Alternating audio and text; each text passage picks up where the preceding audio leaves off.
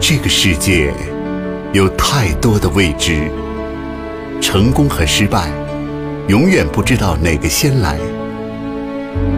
我愿意与您分享真理、智慧和光明。我能够与您共寻梦想、欢乐和美好。中外经典、古今书籍、精彩名著，与您一起品味人生。书香成都，书香成，悦动听。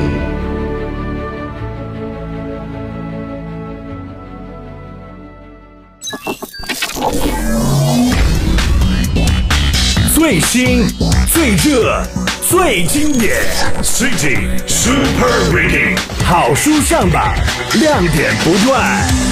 You are listening to，您现在收听的是，您现在收听的是书香成都城市至尊图书榜，至尊图书榜。听众朋友，你好，欢迎来到书香成都悦动听周末版读书打榜小栏目中，我是国栋。本周我们通过权威的榜单与听众的投票，推选出了十部优秀作品上榜。了解好书，寻找经典，欢迎关注微信公众平台 iTouch，登录指定网站进行投票，选出你的所爱，留下你的推荐。读书打榜小栏目力求做到我的榜单我做主，欢迎参与。欢迎关注，读好书，好读书，好书读，一路书香，一路阅读，尽在书香成都悦动听之读书打榜小栏目。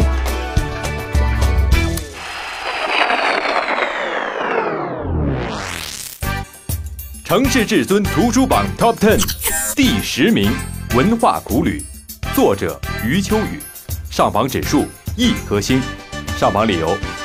该书是当代著名散文作家、世界级文化学者余秋雨的文化散文专辑，自1992年出版以来，长期占据图书销量的排行榜，并由此开创了历史大散文一代文风，令读者重拾中华文化价值。二十年来，一直持续畅销已超过千万册。著名文学家、诗人余光中先生曾经评价说。中国散文在朱自清和钱钟书之后出了余秋雨。书中多篇文章已入选中学课本，被称为影响全球三代华人文化价值观以及值得全家人一读再读的经典之作。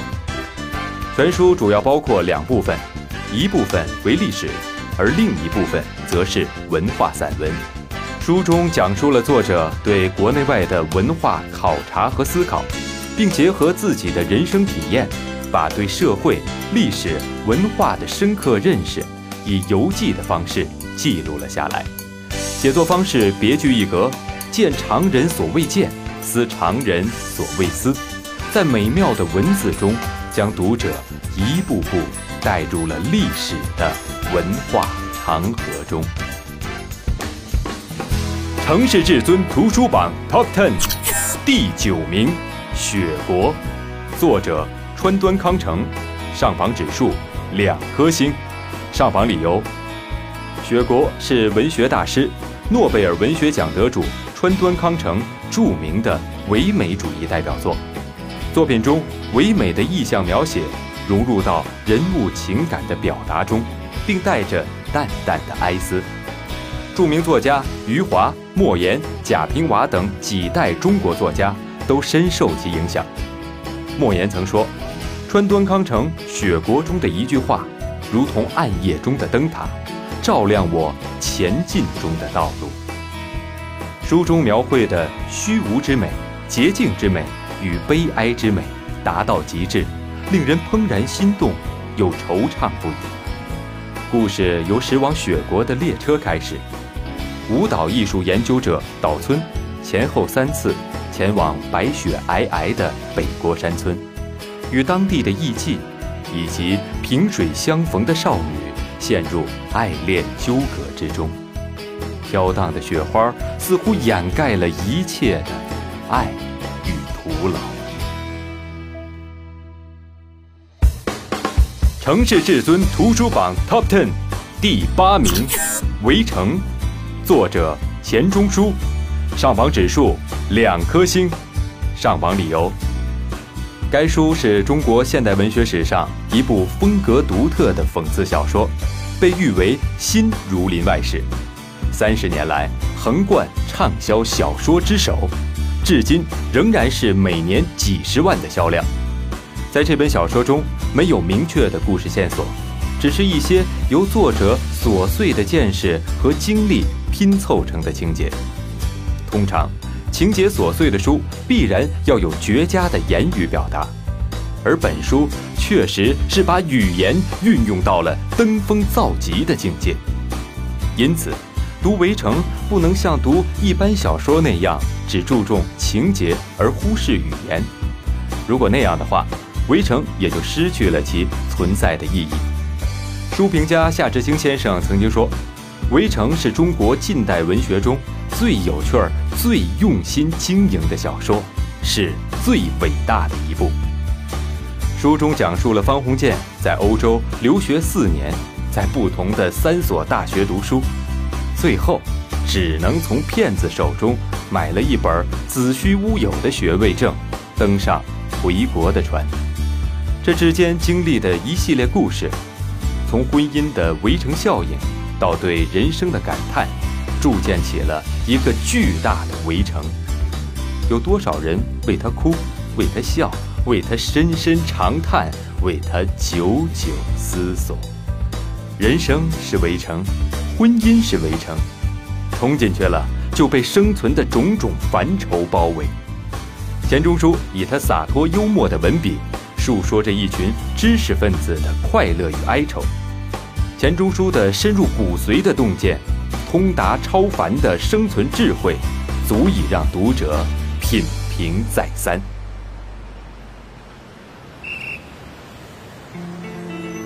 城市至尊图书榜 Top Ten 第七名，《苏菲的世界》，作者乔斯坦·贾德，上榜指数三颗星，上榜理由。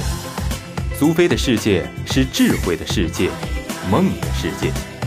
它唤醒了每一个人内心深处对生命的赞叹与对人生终极意义的关怀与好奇。这本书在出版以后就被欧洲许多学院选为哲学教科书。还有评论家说，对于那些从没读过哲学课程的人而言，此书是最为合适的入门书。苏菲的世界是乔斯坦·贾德以小说的形式，通过一名哲学导师向苏菲这个小女孩传授哲学知识的经过，揭示了西方哲学发展的历程，并配以当时的历史背景加以解释。该书引人入胜，值得一读。城市至尊图书榜 Top Ten。第六名，《一个人的朝圣》，作者雷丘·乔伊斯，上榜指数三颗星。上榜理由：该书是英国著名编剧雷丘·乔伊斯的处女作，作为欧洲首席畅销小说，这本书的版权已销往三十八个国家，全球的销量已经超过了千万册，并入围二零一二年布克文学奖。和年度英国最佳新人小说奖。这本小说出自剧作家之手，但是他却并不注重喜剧的张力。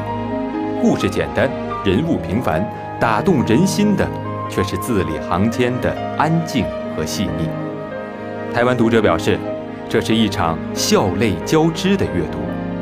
《泰晤士报》有人评论说：“自从遇见哈罗德，我再也不想离开他。”书中讲述了六十五岁的哈罗德·弗莱生活平静，夫妻疏离，日复一日的生活。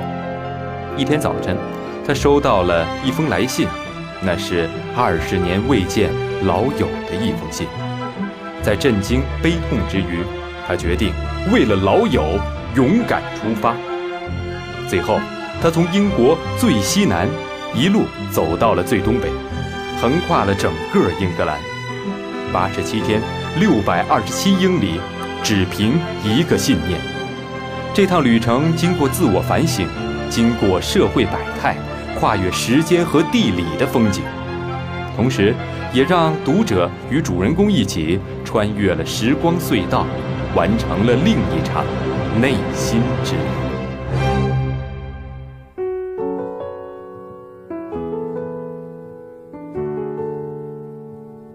曾经，我会在图书馆里忘记时间；曾经，我会一个人走过孤独，读书、思考。我一直以为，学会了阅读，就学会了如何做人，所以，我愿意安静的读书，用文字记录。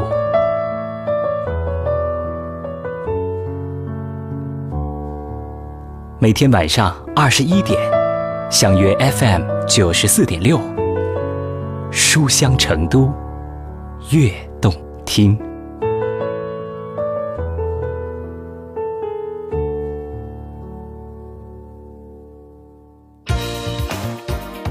城市至尊图书榜 Top Ten 第五名，《孤独小说家》，作者石田一良，上榜指数三颗星。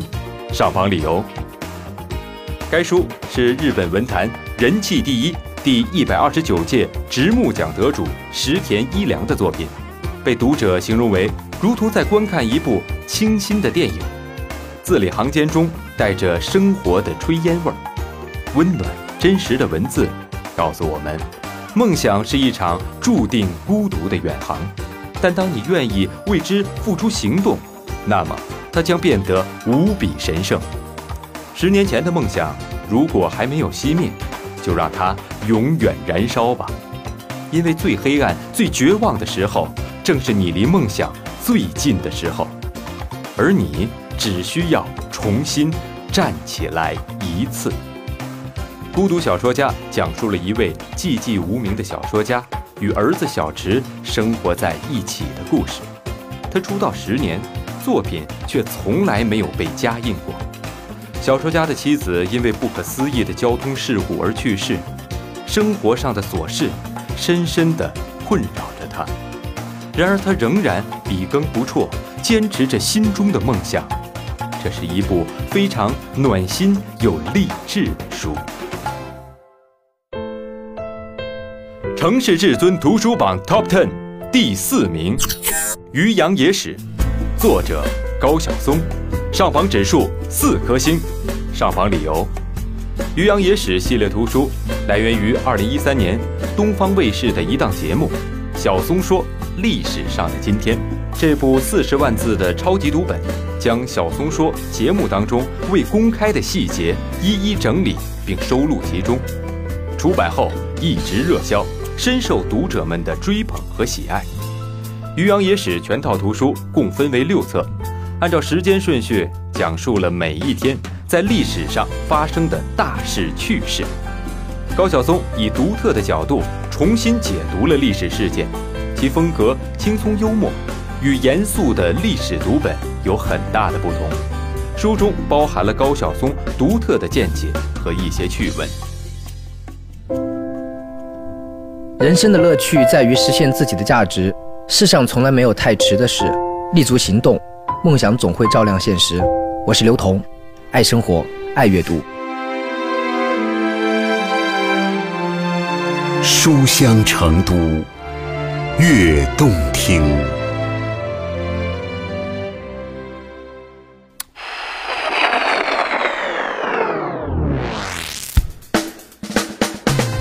城市至尊图书榜 Top Ten 第三名。致我们终将逝去的青春，作者辛夷坞，上榜指数四颗星。上榜理由：致我们终将逝去的青春自面世以来，连续八年蝉联青春文学销售榜榜首，累计销量已经超过三百万册，成为亿万读者心中不朽的经典。作者被誉为八零后青春文学领军人物。致我们终将逝去的青春，讲述了洋溢着青春活力的郑微与邻家哥哥林静、富家公子许开阳、高材生陈孝正等人从大学到工作几年间所发生的爱恨情仇。一部好的小说，不仅仅情节吸引人，语言充满魅力，更应该让人在读的过程中产生共鸣，在大喜大悲中能够超脱，获得升华。也能在平淡中体会简单的幸福和一种温馨。这是一个关于青春的故事，初读有点小清新，看完后却像复习了人生历经沧桑的习题一般，更多的是对自己青春的一场致敬。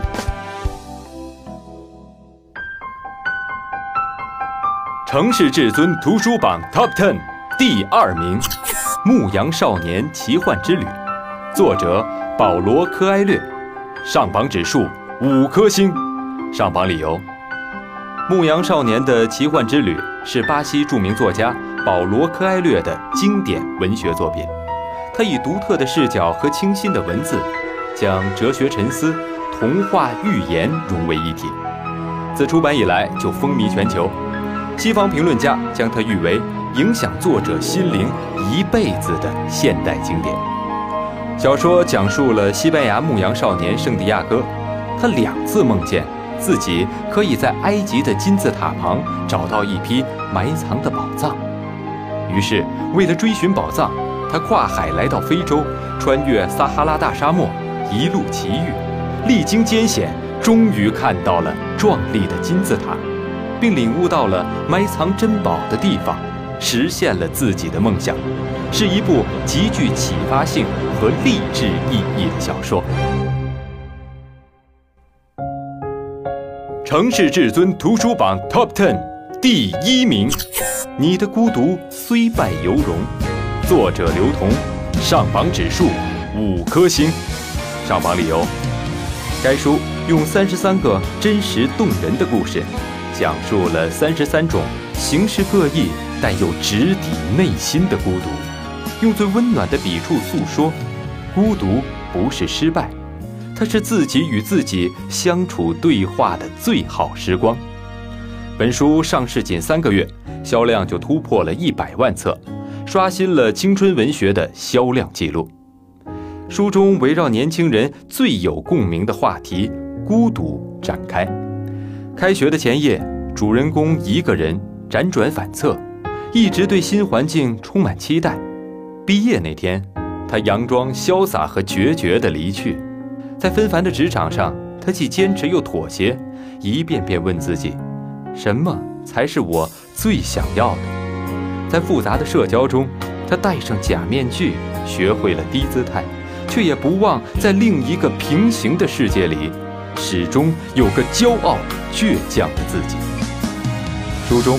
刘同还披露了自己的十年奋斗之路，重点关注人生中六个孤独的截面，通过与朋友、恋人、父母之间的相处，回味了自己三十三年的青春礼物。好了，朋友们，书香成都悦动听之读书打榜小栏目到这里就结束了，接下来请继续欣赏开卷有益小栏目，这是为小朋友。特别奉献的一个读书栏目，好故事、好图书、好阅读，让我们一起读书。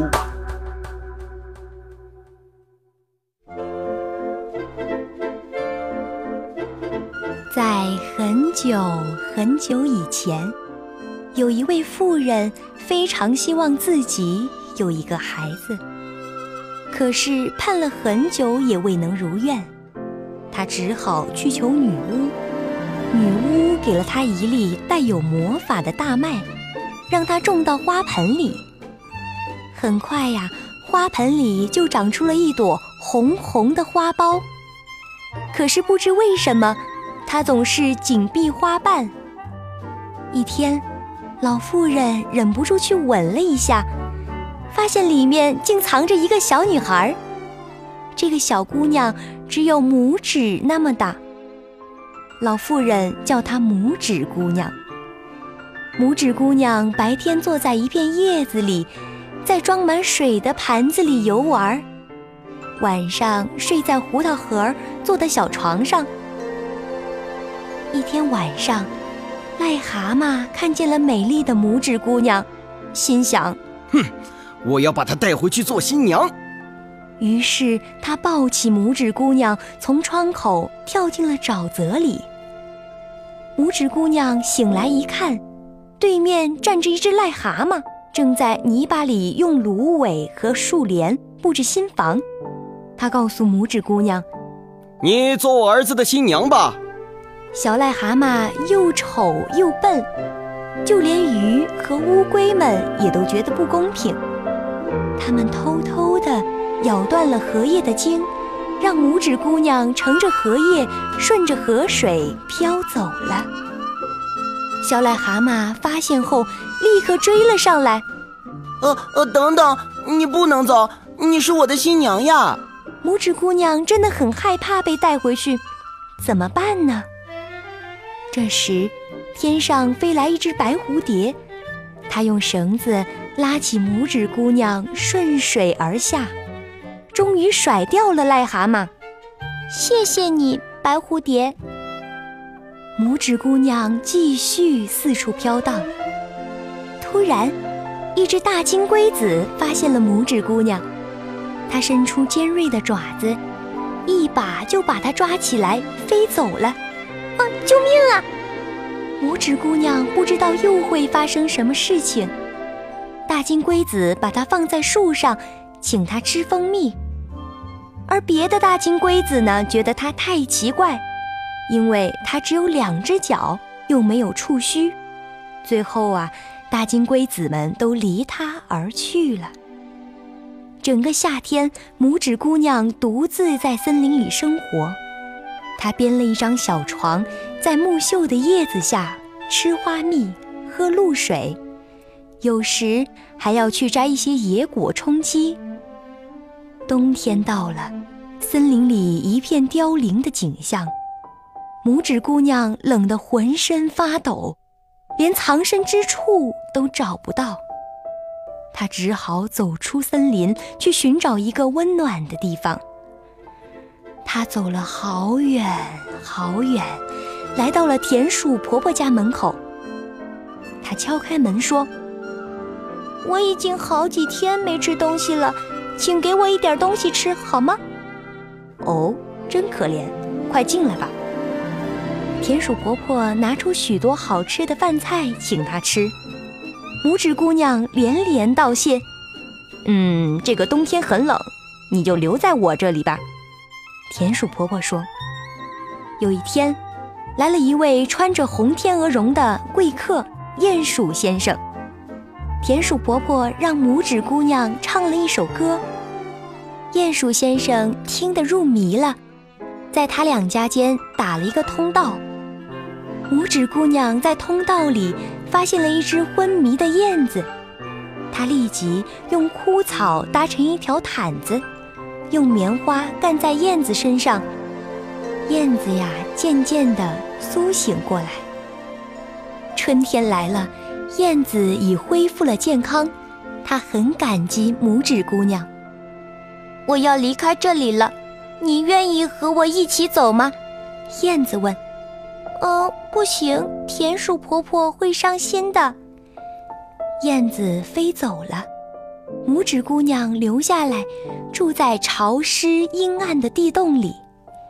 田鼠婆婆又擅自做主，把她许配给鼹鼠先生。秋天来了，鼹鼠先生要来娶亲，拇指姑娘来到地面，她要和阳光与大地告别了。原来啊，阳光、鲜花、绿树。自然界的一切都是那么的美。拇指姑娘正在依依不舍之际，天上飞来一只燕子。拇指姑娘，我要飞到温暖的地方去，这次你愿意和我一起去吗？当然。拇指姑娘跳到燕子身上，它们艰难地向前飞呀飞呀。终于来到了温暖的地方。这里是拇指姑娘的家乡。她发现，在花丛中还有一个和自己一样的小人儿。原来，他们都是花的天使。每一朵花中都有一位天使。拇指姑娘遇到的是王子。不久，他们就结婚了。她成了百花的女王。